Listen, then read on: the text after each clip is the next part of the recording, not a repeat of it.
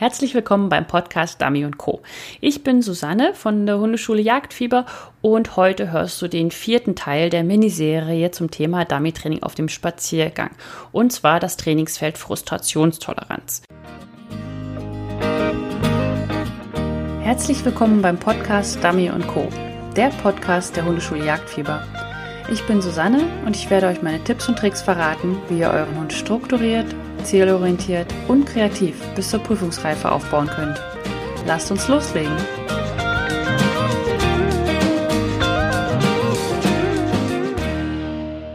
Hallo und willkommen zurück. Heute geht es ja im vierten Teil der Miniserie Dummy Training auf dem Spaziergang um das Trainingsfeld Frustrationstoleranz. In zwei Wochen wird es dann die äh, letzte Episode dieser Miniserie geben, und zwar die Kommunikation. Wenn du gerade gar nicht weißt, um was es hier geht, dann würde ich dir empfehlen, dass du dir meine kostenlose Roadmap runterlädst. Also das ist äh, dein Wegweiser durch den Dummy-Dschungel. Da habe ich dir zusammengestellt, was für Elemente du trainieren solltest, wenn du in den unterschiedlichen Feldern für ein erfolgreiches Dummy-Training trainieren möchtest. Also wenn du eine Unabhängigkeit, Kommunikation, Vertrauen oder Frustrationstoleranz üben möchtest, dann ähm, kannst du dort in dieser Roadmap sehen, welche Elemente du trainieren solltest. Und heute geht es ja im Feld der Frustrationstoleranz um die Fußarbeit und die Grundstellung, dann den Umgang mit Stress im Allgemeinen, aber auch die Abgabe und die Steadiness und die Aufnahme und so weiter. Sowas wie auch ähm, Anti-Einspringen und Anti-Tauschen und solche Geschichten. Das gehört alles in die Frustrationstoleranz. Und wenn du dir das einfach mal angucken möchtest, dann lad es dir doch gerne runter unter www.hundeschule-jagdfieber.de slash roadmap dann hast du die Übersicht dabei und dann weißt du auch, wovon ich hier überhaupt rede. Okay, so, dann lass uns mal losstarten. Und falls du jetzt die Roadmap vor dir liegen hast oder sie im Kopf hast, dann kannst du sehen, dass die Hauptelemente, die Fußarbeit, die Grundstellung, die Aufnahmeabgabe, sowas wie äh, also Steadiness an sich, also Anti-Fiepen, Anti-Einspringen und Anti-Tauschen und solche Geschichten damit zusammenhängen. Und der Schwierigkeitsgrad an sich wird einfach dadurch gefördert, dass ja, dass der Stress erhöht wird und dein Hund damit klarkommen muss, obwohl der Stress höher ist. Und nächsten Freitag wird es dazu in der Trainingsgruppe Jagdfieber wieder zwei neue Aufgaben geben und eine Aufgabe wird dann um sich um die Fußarbeit beim Appell kümmern, sag ich mal. Also wie trainiert man denn den Appell am besten, so dass es nicht immer der gleiche Appell ist? Also dein Hunde lernen ja auch so Muster, das hatte ich ja letztes schon erwähnt bei den Check-up-Aufgaben und damit dein Hund halt nicht in dieses Muster verfällt. Dafür äh, habe ich dann eine Aufgabe erstellt für den Frust und äh, eine Antitauschübung. Also was man machen kann, einfach, wo man anfangen sollte, wenn der Hund tauscht und was man denn da so gegen tun sollte. Die Trainingsaufgaben sind immer nur zwei Wochen aktuell, weil sie dann ersetzt werden durch den neuen, von dem neuen Podcast. Also solltest du dich, wenn du gerade diese, diese Podcast-Episode hörst, dich gleich anmelden unter www.hundeschule-jagdfieber.de slash Trainingsgruppe oder falls du diese Episode später hörst, dann äh, lohnt es sich dennoch, da es immer ein Starterpaket gibt von äh, zehn Aufgaben. Das heißt, du meldest dich an, dann kriegst du zwei Aufgaben und dann kriegst du alle vier Tage jeweils zwei Aufgaben aus meinen Feldern für ein erfolgreiches Dummy-Training. Und du hast dann im Endeffekt alle, am Ende alle zehn Trainingsaufgaben zusammen und dann kommst du in den normalen Tonus. Das heißt, du kommst dann, bekommst dann alle 14 Tage die Aufgaben von dem Podcast. Genau. Und nochmal zu erwähnen, wo man sich anmelden soll, das ist dann www.hundeschule-jagdfieber.de slash Trainingsgruppe. Ich mache das wie bei den letzten Podcast-Episoden zu dieser Serie. Ich sage immer erstmal, wie oft man es üben sollte, dann welche Ziele man sich setzen kann, also wie sollten die Aufgaben aussehen und äh, was man beachten sollte. Okay? So, dann sind wir jetzt beim ersten Element und das ist die Fußarbeit auf dem Spaziergang. Gut. Und jetzt gerade zur Fußarbeit auf dem Spaziergang. Täglich. Also, da weiß ich gar nicht, was ich sonst noch sagen soll. Ich glaube, ihr, euch hängt es langsam auch zu den Ohren raus, aber ihr müsst das täglich auf dem Spaziergang machen. Wenn euer Hund nicht lernt, dass das etwas ganz Normales ist, etwas Einfaches, dass, es, dass er das einfach wie Autofahren macht, dass ihr eben nicht mehr ständig Fuß sagen müsst, dass ihr nicht mehr ständig Kekse geben müsst, dass ihr nicht mehr ständig auf euren Hund konzentriert seid, sondern euer Hund entspannt neben euch läuft. Ja, bleiben wir mal ehrlich, ein aufgeregter Hund wird in allein niemals entspannt und locker flockig neben euch Fuß laufen. Aber wenn ihr das auf dem Spaziergang, wo noch nicht diese krasse Verleitung ist, nicht hinkriegt, dass er entspannt und locker läuft, wie soll er das denn dann überhaupt in der Prüfung machen? Also, deswegen müsst ihr das unbedingt, unbedingt üben. Bitte, bitte, bitte. Okay, so, welche Ziele kann man sich denn da setzen? Also erstmal gibt es Zeitlimits. Man kann sagen, ich möchte zehn Minuten heute laufen. Oder ich möchte ähm, eine besondere Verleitung umgehen oder ich möchte eine bestimmte Baustelle angehen, also Erregungslimit zum Beispiel. Ich möchte, wenn, der, wenn dein Hund ein extremer Balljunkie ist, dass man am Ball vorbeilaufen kann, dass der Ball, dass man selber Fußball spielt mit dem Tennisball, während der Hund Fuß läuft. Zum Beispiel, das ist so ein Extrem. Oder dass man sagt, ähm, ich suche mir eine Strecke, die von der Verleitung her so hoch ist, dass ich nur einmal korrigieren muss. Oder gar keinmal. Auf zehn Minuten Fußlaufen. Sowas zum Beispiel. Das sind wirklich Ziele, die man sich setzen kann. Und was man dann halt machen kann, ist, ansonsten, ja, ihr könnt halt Verleitung aufbauen. Das ist eigentlich wie, wie, wie immer. Das Wichtigste ist, ihr müsst als Ziel haben die Fußarbeit. Ja, es geht also nicht, dass ihr irgendwo eine Markierung hinwerft und dann Fußarbeit macht und dann auf die Markierung schickt. Darum geht es nicht. Es geht darum, dass ihr eine Markierung hinwerft und dann Fußarbeit macht. So, fertig. Ja, also es geht darum, dass euer Hund lernt, an der Markierung Fuß vorbeizukommen, nicht um die Markierung gut zu arbeiten. Und entweder ihr, ihr könnt sie ihn dann arbeiten lassen, wenn er die Fußarbeit gut gemacht hat, aber das ist nicht das Ziel. Ja, wichtig ist, dass euer Hund sagt, oh, okay, wir laufen jetzt Fuß. Und dann am Anfang würde ich meinen Hund niemals auf die Markierung schicken. Würde ich niemals machen, weil dann du diese Erregung der Markierung in deine Fußarbeit übernimmst, weil er die ganze Zeit nachdenkt, wann kann ich hin, wann kann ich hin, wann kann ich hin. Und ich würde immer was anderes machen. Okay, aber dafür habe ich ja schon ganz, ganz viel erzählt. Deswegen gibt es da ganz viele Podcast-Episoden zur Fußarbeit. Die werde ich hier auch alle unten verlinken und dann, äh, ja, dann kannst du dir die alle nacheinander anhören. Das ist so aktuell mein Thema, glaube ich. es ist halt einfach so wahnsinnig wichtig. Was du beachten solltest, ist, du solltest keine unbewussten Hilfen geben. Hahaha, ha, ha. das hört sich ganz lustig an. Ja, es sind ja unbewusste Hilfen. Also woher soll ich denn wissen, dass ich die gebe? Nimm dich auf. Also die einfachste Sache, also gerade jetzt durch die ganzen Workshops und die Teilnehmer habe ich gemerkt, also ich wusste es ja schon immer, aber es war einfach jetzt nochmal sehr offensichtlich, dass auch selber die Workshop-Teilnehmer von meinem Fußar Fußkurs Step by Step, meinem Fußarbeitsworkshop Step by Step gemerkt haben, was sie alles falsch machen oder wo sie sich erkennen, wo sie sagen, ach guck mal, was ich da mache. Das ist ja ganz klar, dass da mein Hund nicht mehr Fuß laufen kann, ja. Ich meine, gut, ich habe dann auch immer noch das Ganze kommentiert bzw. analysiert und ihnen sie nochmal, weiß ich mal, mit der Nase drauf gestoßen.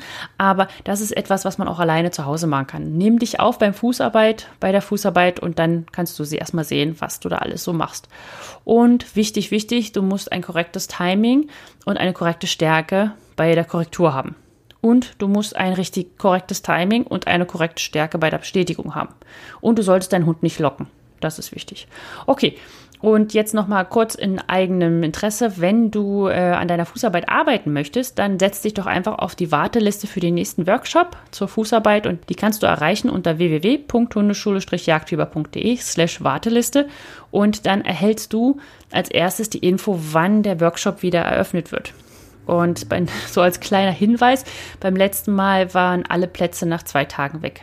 Und deswegen würde ich, wenn ich du wäre, ich würde mich auf jeden Fall auf die Warteliste setzen lassen, weil auch wenn du gar nicht möchtest, also auch wenn du dann zu dem, wenn es dir zu diesem Zeitpunkt nicht passt, hast du zumindest die Information und kannst entscheiden und sitzt dann nicht da und sagst, okay, schade, ich hätte gerne mitgemacht, aber ich hatte die Info nicht. Also lässt euch auf die Warteliste setzen und dann wird alles gut. okay, dann sind wir beim zweiten Element. Das ist, ein, das ist auch ein Element, was wir auch im Workshop behandelt haben, und zwar sehr intensiv, und zwar das ist die Grundstellung auf dem Spaziergang. Allgemein, wie oft solltest du das üben? Du solltest es, bis es sitzt, haha, täglich üben. Und wirklich, äh, es muss nicht unbedingt immer auf dem Spaziergang sein. Wichtig ist, dass du das halt trennst von der Fußarbeit. Bis es sitzt, solltest du täglich trainieren aber immer getrennt von der Fußarbeit, damit sich das nicht vermischt. Welche Ziele du dir setzen kannst, also oder Aufgaben, die du planen kannst dazu, ist zum Beispiel, dass du die Grundstellung ohne Hilfen geben möchtest oder dass du die Grundstellung ohne Kekse geben möchtest, das solltest du relativ früh dieses Ziel dir setzen oder dass du die Grundstellung mit Verleitung machst. Also zum Beispiel, was ich immer ganz gerne mache, ist, ich veräpple die Hunde immer gerne. Ähm, ich lege etwas aus für die Hunde sichtig, aber nicht so, dass ich sage, guck mal, das ist jetzt hier eine Verleitung. Oh. Und der Hund weiß schon von vornherein, nee, das kriege ich nicht, sondern ich lege das aus, wie, wie, als wenn ich es wirklich arbeiten wollen würde. Und dann hole ich meinen Hund in die Grundstellung zu einer anderen Richtung. Und diese andere Richtung, äh, ja, die ist dann halt nicht dahin, wo er hin will. Und äh, daran sehe ich, ob mein Hund es wirklich verstanden hat. Und dann kriegt er auch was anderes. Also er, er wird dann auch nicht zu der Verleitung geschickt. Außer er sagt, ja klar, kein Problem, ist eine Verleitung, das mache ich nicht. Dann schicke ich ihn dahin. Das ist dann einfach, weil ich möchte, dass er immer noch, immer noch so eine Grunderregung hat. Wenn dein Hund keine Grunderregung mehr hat, wenn du Verleitung legst, hast du ein Problem, weil du dann die Erregung nicht mehr trainieren kannst. Und dann musst du dir neue Gedanken machen. Und deswegen immer mal wieder laufen lassen. So, was solltest du beachten? Ja, das hatte ich ja auch schon gesagt. Ich merke, ich wiederhole mich immer mit meinen Notizen. Ich habe das mir alle so schön aufgeschrieben. Ähm, du solltest die Grundstellung nicht mit der Fußarbeit kombinieren, solange beide nicht hundertprozentig verstanden wurden.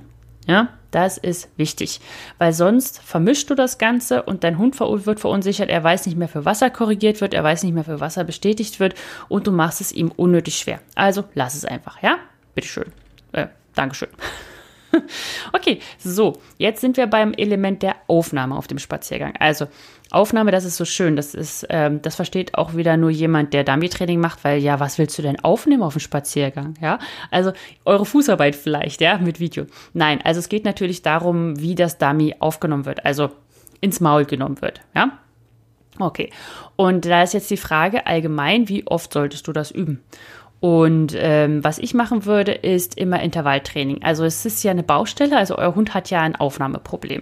Und ein kleiner Teaser, äh, es wird dazu bald ein E-Book-Bonus bei mir geben, der sich genau um dieses Thema, ja, rankt, sage ich mal. Es geht aber nicht nur um die Aufnahme bei Dummies, sondern es geht auch um die Aufnahme von Wild und was du machen kannst, dass dein Hund eine zügige Aufnahme hat und nicht einfach immer, ja, blinkt, tauscht, was auch immer oder äh, wild nicht nimmt oder sagt, also sowas wie Mika so schön gemacht hat, ich hab's gefunden, kannst du es mal bitte abholen kommen? Ihr müsst euch vorstellen, er hat super schön gesucht, stand dann über diesem Tier und hat gesagt, so, wie soll ich das jetzt nehmen? Und er, es hat ihn so geekelt, er hat nicht mal mit der, mit, mit der Schnauze rangegangen. Ja, also er, er stand dann da drüber. Naja, und genau, wenn du auch so ein Problem hast, dann musst du dich noch ein bisschen gedulden, weil ich muss es erst schreiben, beziehungsweise es ist zur Hälfte fertig und es muss ja richtig gut werden, weil alles andere lasse ich nicht raus aus meinem Haus. Nur Sachen, die gut sind. Und äh, ja, deswegen muss ich da noch ein bisschen dran rumfeilen. Aber dafür wird es bald ein E-Book geben oder ein Teil eines E-Books. Und ja, also, äh, solange die Aufnahme also noch nicht sitzt, also solange die Aufnahme nicht richtig gut ist, sodass du sicher sein kannst, dein Hund nimmt es auf, was du da hingelegt hast, würde ich es nicht mit Dummies trainieren. Also das weitere Training zum Beispiel, du kannst ja dann mit Futterschüsseln arbeiten, wenn du im Einweißenbereich arbeitest oder wenn du in der Suche arbeitest mit Spielzeug, welches halt nicht aussieht wie Dummies. Also dann bitte keine Beißwurst nehmen, ja, weil das ist ja so ähnlich wie eine Dummy. Und ich würde es im Intervalltraining machen, also wiederum drei, vier, fünf Tage hintereinander intensivst und dann gar nichts machen. So, und äh, welche Ziele kann man sich da setzen? Ja, ganz klar. Also man kann sich halt einfach das Ziel setzen, eine zügige Aufnahme zu kriegen und auch direkt das Kommen zu haben. Das geht dann schon wieder mehr in die Abgabe rein, ja. Es gibt verschiedene Möglichkeiten. Entweder zeigt man ihm halt, dass man dann weg ist. Also man, man ist sozusagen, ja, ja, komm, ich, ich gehe schon mal los, dass der Hund ein bisschen in Stress gerät. Oder man kann das Gelände so machen, dass äh, es für den Hund schwieriger wird aufzunehmen, weil wenn es schwieriger wird, dann ähm, nehmen die Hunde meistens besser auf. Oder dass man dass, dass das Wild bzw. das Dummy so präpariert, dass der fürs, für den Hund angenehmer ist, es aufzunehmen.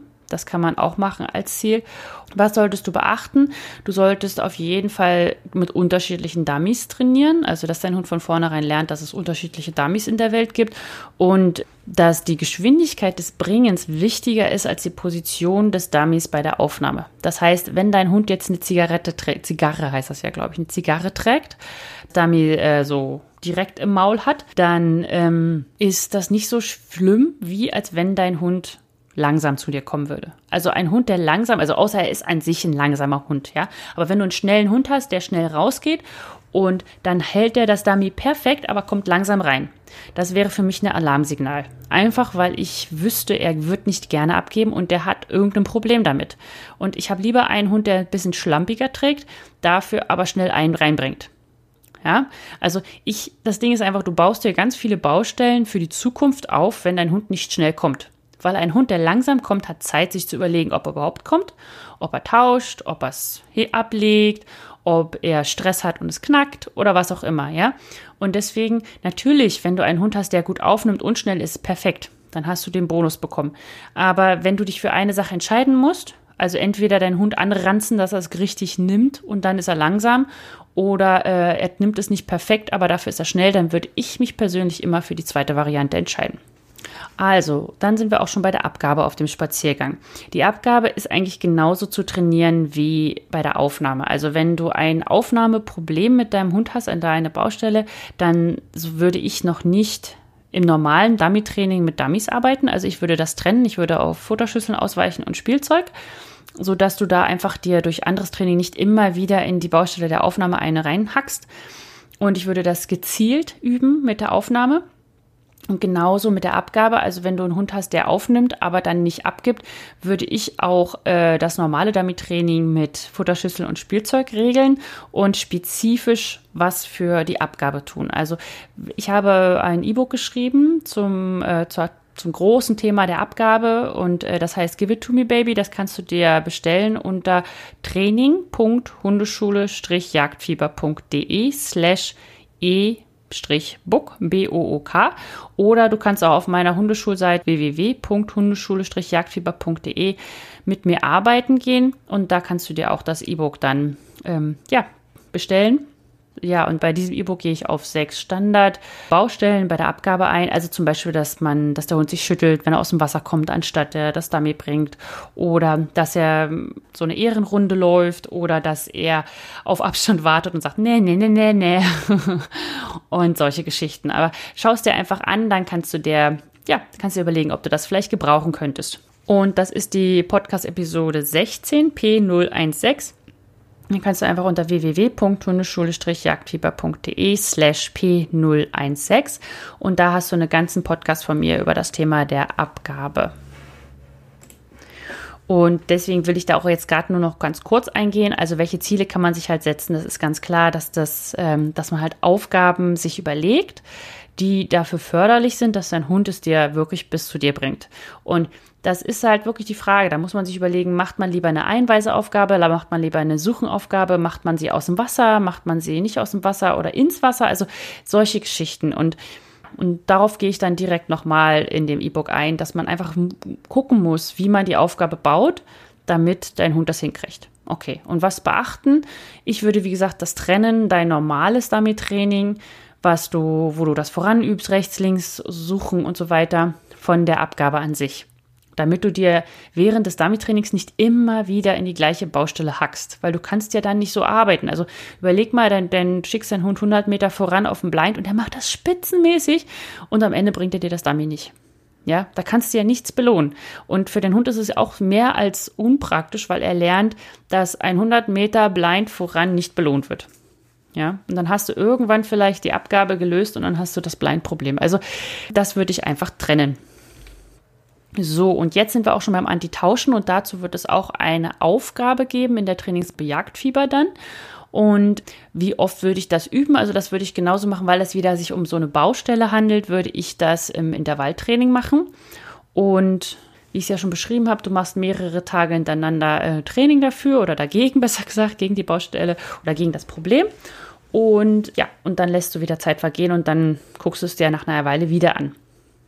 Welche Ziele man sich setzen kann, ist, dass dann, also ich würde immer damit anfangen, dass dein Hund auf dem Rückweg nicht tauscht. Also ich würde nicht damit anfangen, dass dein Hund auf dem Zielbereich tauscht, also dass da, wo die Dummies liegen, dass er da nicht tauscht. Das ist die schwierigste Art anzufangen mit Antitauschen, weil da dein Hund wirklich noch entscheiden muss, was nehme ich denn? Und das ist auch eher auch ein Aufnahmeding. Also da muss man dann an der Aufnahme arbeiten, dass er sagt, ich nehme das erste, was kommt. Aber gerade wenn man ein Tauschenproblem hat, dann ist das ja so ein Ding, dass er auch auf dem Weg, wenn er ein Dummy im Maul hat, dass er dann das ausspuckt und was anderes nimmt. Und das kann man leichter üben. Und das würde ich auch als erstes üben, weil das für den Hund dann eindeutig ist, weil dann gesagt wird, hey, du sollst dich für eins entscheiden und das dann nehmen.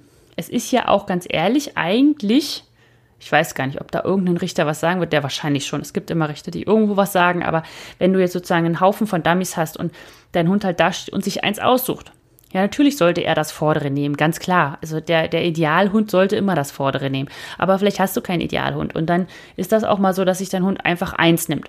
Und ganz ehrlich, Ich persönlich, wie gesagt, ich spreche wieder nur für mich, hätte damit auch kein Problem, wenn sich mein Hund einfach eins aussucht. Jetzt natürlich nicht nach fünf Minuten überlegen, sondern er kommt an diesen, an diesen Bereich mit ganz vielen Dummies, sucht sich eins aus und bringt es.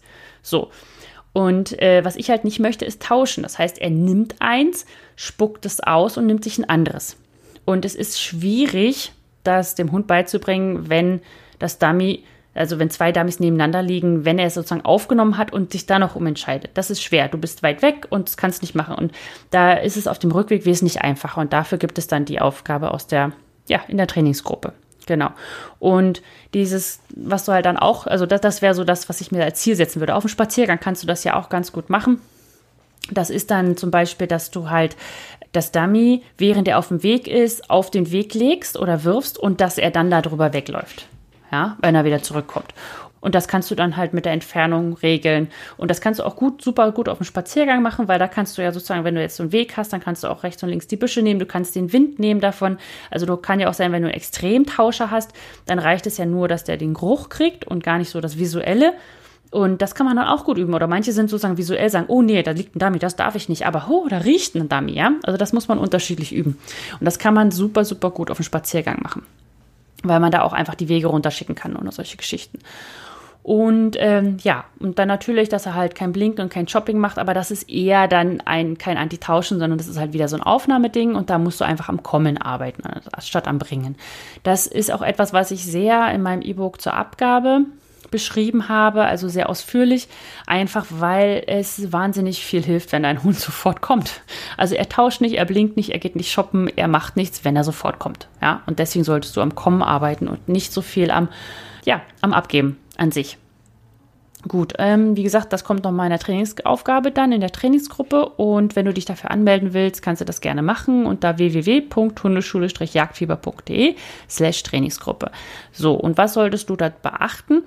ist, du solltest es nicht zu schnell zu schwer machen. Also wenn dein Hund nicht tauscht, wenn du ihm es, was weiß ich, 10 Meter entgegenwirfst oder so, dann solltest du das nicht gleich äh, vorne am Zielpunkt dann die Dummies hinlegen. Einfach weil dann die Gefahr zu groß ist. Du solltest es eine ganze Weile länger in deinem Einflussbereich machen und auch ein bisschen trickiger machen, also ein bisschen schwieriger machen, so dass er zum Beispiel am Anfang hat er nicht gesehen, wie du es geworfen hast und dann sieht er sogar werfen, während er es im Maul, denn seins im Maul hat, siehst du, sieht er ein anderes, dass ein anderes geworfen wird, also von dir zum Beispiel. Und was ich auch ganz wichtig finde, ist, was du beachten solltest, mach bitte keinen Zirkus. Ja, also es ist schon schlimm genug, dass die Working Tests immer mehr Zirkus werden aber das ist einfach dem geschuldet, dass die Hunde so gut sind und die Händler immer gute, immer besser werden. Also die Hundeführer, also ihr. Ja, also nehmt es als, als Lob der Richter, dass es immer schwieriger und immer, naja, also es nicht mehr so viel um Jagd geht. Ich meine ganz ehrlich, es ist ja auch schon keine Jagd mehr. Es ist einfach ein Sport geworden und den liebe ich auch. Also da habe ich gar kein Problem mit. Aber es ist halt manchmal schon so, dass man sagt, hm, naja, ob das jetzt noch sinnvoll ist oder nicht. Aber es ist nun mal so, wie es ist.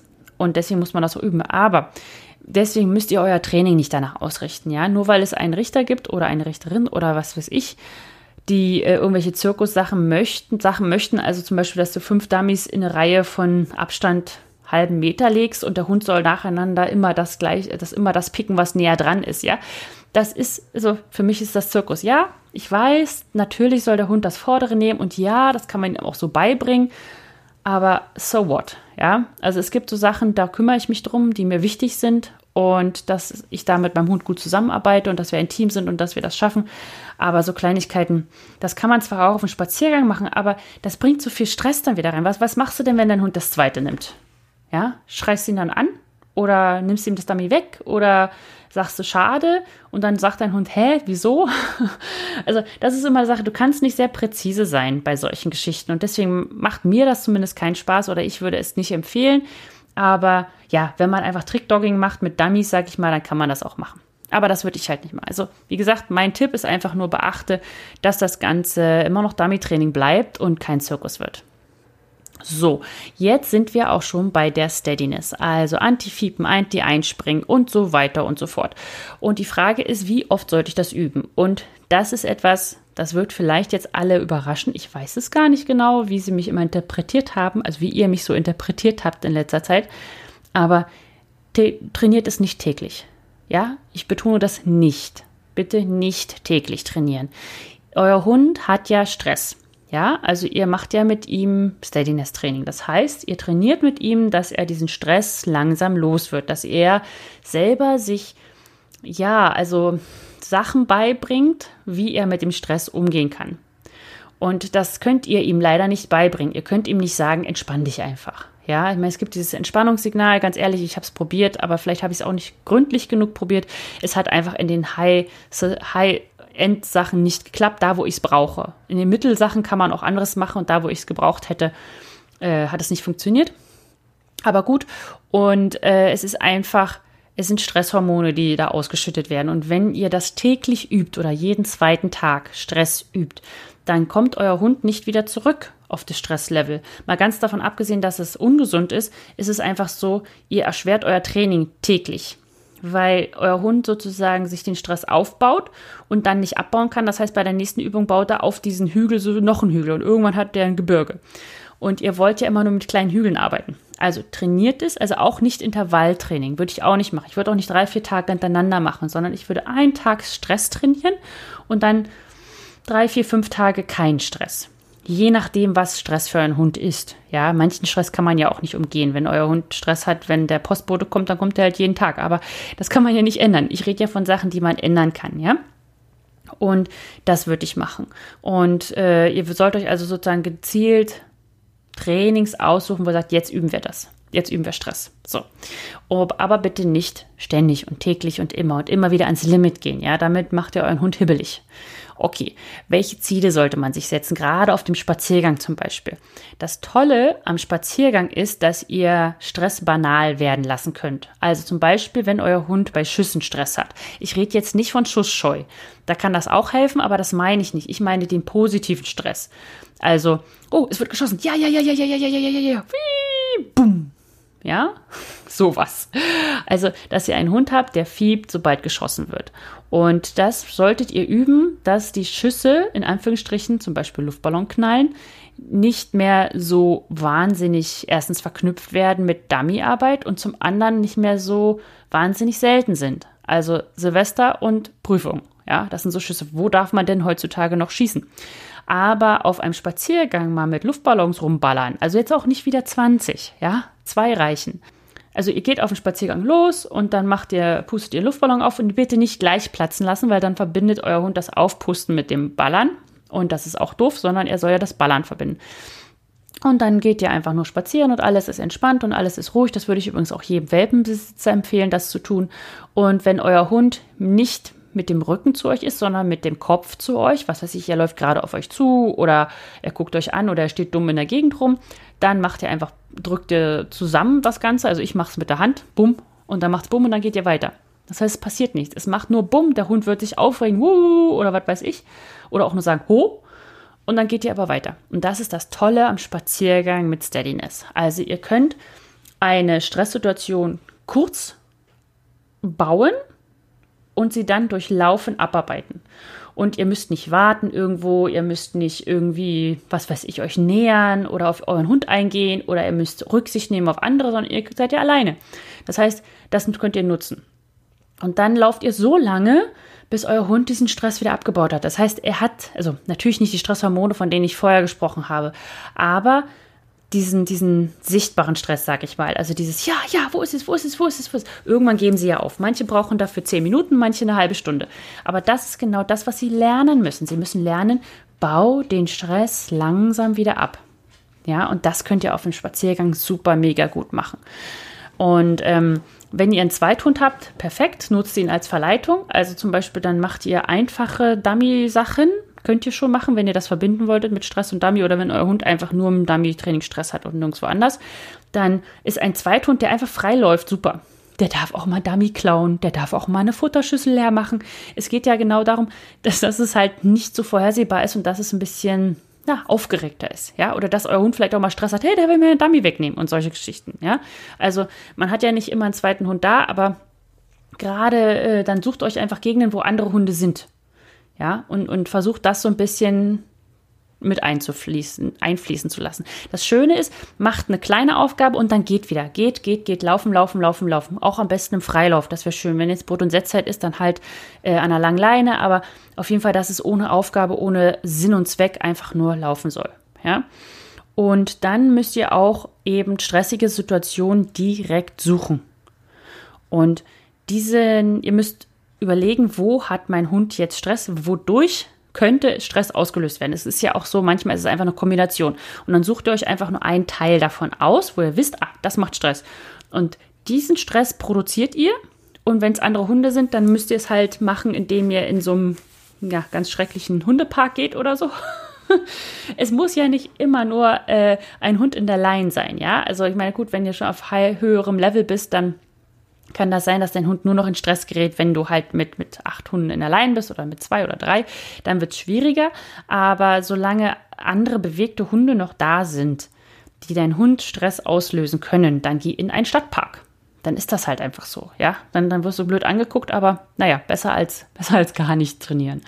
Genau. So, also das ist etwas, was man super gut auf, äh, auf den Spaziergang machen kann. Also zum Beispiel das mit den Schüssen oder mit dem Verleitung von zweiten Hund oder dass ihr ähm, selber Markierungen werft und sie liegen lassen. Ja, wichtig, nicht einsammeln, liegen lassen. Der Hund soll ja nicht lernen, dass ihr sie einsammelt, sondern der Hund soll denken, oh, da ist eine, da ist eine, da ist eine, da ist eine, da ist eine und dann nö. ja, also dieses, das, was ich auch beim Anfang meinte, im Teil 1, dass äh, ihr auch sagen könnt, nee, ist nicht, nicht für dich. Ich lege das da aus oder ich werfe das dahin, aber es ist nicht für dich. Das ist auch etwas, was Sie sehr, sehr gut auf dem Spaziergang lernen können. Okay, so, was solltet ihr beachten? Also, wichtig ist für mich, dass ihr, wenn ihr einen Hund habt, der ein Steadiness-Problem hat, seht nicht nur das Steadiness-Problem. Euer Hund ist mehr als ein Steadiness-Problem. Ja, ähm, meistens haben Hunde, die Steadiness-Probleme haben, ganz viele Vorteile, die leider nicht mehr gesehen werden. Die sind mega geil in der Suche. Sie arbeiten, bis sie umfallen. Sie gehen weit. Sie haben mit Geländehärte kein Problem. Sie, sie gehen einfach über alles. Und such dir auch mal das aus und trainier das. Hab Spaß mit deinem Hund. Ja, trainiere nicht nur Steadiness, sondern hab Spaß mit deinem Hund, trainiere, was ihr gut könnt und versuch da besser zu werden.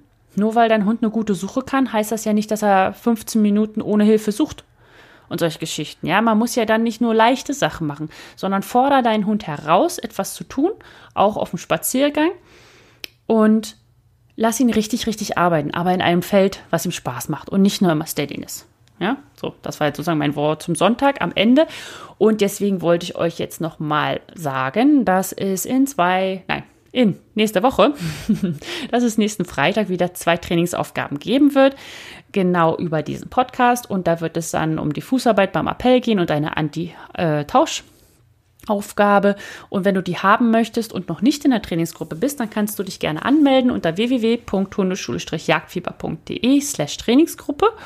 Und äh, ja, dann, falls du diese Episode später hörst, dann lohnt es sich dennoch, weil du einfach mal zehn Aufgaben von mir bekommst. Die kriegst du geschenkt als Starterpaket, dass du mich sozusagen kennenlernen kannst. Du kriegst jeweils zwei immer und dann alle vier Tage kriegst du zwei neue.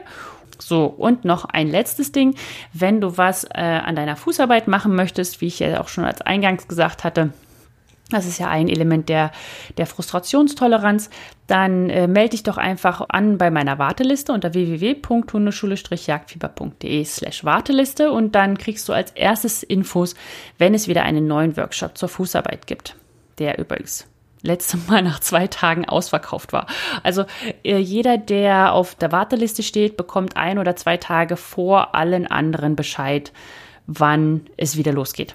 Ja, und wo man vor allem buchen kann. Okay, so, in zwei Wochen gibt es dann die fünfte und letzte Folge dieser Miniserie.